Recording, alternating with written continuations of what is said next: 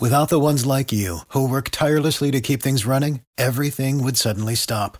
Hospitals, factories, schools, and power plants, they all depend on you.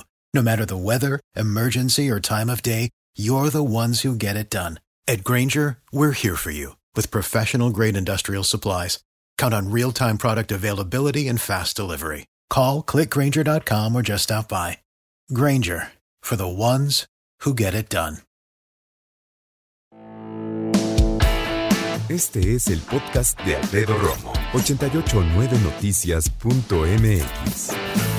Los hombres padecemos también de altibajos, también nos quebramos, también sufrimos, también pensamos y a veces también nos sentimos muy, muy pequeños. Y es que déjame decirte que los hombres se niegan a recibir atención en cuestión de padecimientos mentales. Eso es un tema bien importante.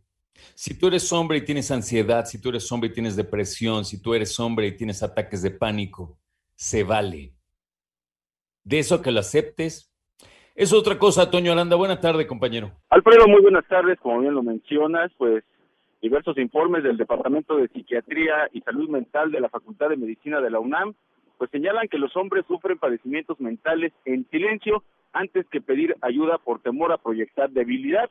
Aunque la salud mental, Alfredo, no es una cuestión de género, los estereotipos sociales más frecuentes promueven que las enfermedades como el estrés, ansiedad, depresión, trastorno del sueño o incluso expresar las emociones a través del llanto, pues son cuestiones propias de mujeres, mientras que en el caso de los varones, mostrarse firme o imperturbable es nuestro deber. Sandra Morales, quien es especialista en psicología y sexualidad, equidad y género por la Universidad Mexicana de Estudios y Posgrado, explica que los estereotipos machistas sobre la virilidad ponen en una disyuntiva a los hombres, ya que al expresarlos se les compara con una mujer como si esto fuera pues un insulto, cuando las emociones son humanas y no de género. Escuchamos al especialista. Dejemos a un lado este prototipo porque los hombres también sienten, también tienen emociones. El hecho de que ellos no las puedan expresar hace que tengan enfermedades como frustración, ansiedad, depresión, tristeza. ¿Por qué ustedes como hombres tienden a no expresarlos? Porque si los expresan, los vuelve vulnerables y frágiles, débiles. Alfredo, estos informes del Departamento de Psiquiatría y Salud Mental de la Facultad de Medicina de la UNAM también señalan que en los últimos estudios, pues los hombres que no expresan sus emociones llegan a padecer más trastornos como esquizofrenia, déficit de atención, adicciones y algunas parafilias sexuales. Sandra Morales, especialista en psicología y sexualidad, este, pues incluso dijo que los excesos en cualquier ámbito de la vida pueden ser un indicio de una inestabilidad emocional, producto precisamente de soportar estos roles de género anticuados. Escuchamos nuevamente al especialista. Todo lo que entra en exceso es malo. Se refugian en el alcohol, lo proyectan en algo en exceso. Hay, hay hombres que se masturban mucho, se meten y se clavan muchísimo en el trabajo. Hay hombres que les gusta muchísimo jugarlos, ¿no? O sea, todo lo que sea en exceso es sinónimo de que tú estás evadiendo tu realidad. Alfredo, aceptar que existen problemas mentales, pues los cuales nada tienen que ver con la fortaleza o debilidad de un género, pues puede impedir que los hombres lleguen incluso a tener ideas suicidas provenientes precisamente de la depresión, de no mostrarse fuertes.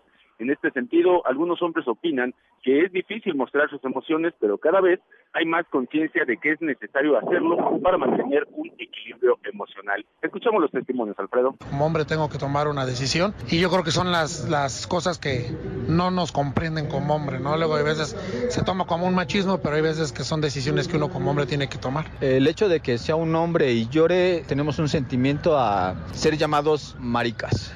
Nos pegábamos, nos caíamos, nos golpeábamos y papá decía no llores, ¿no?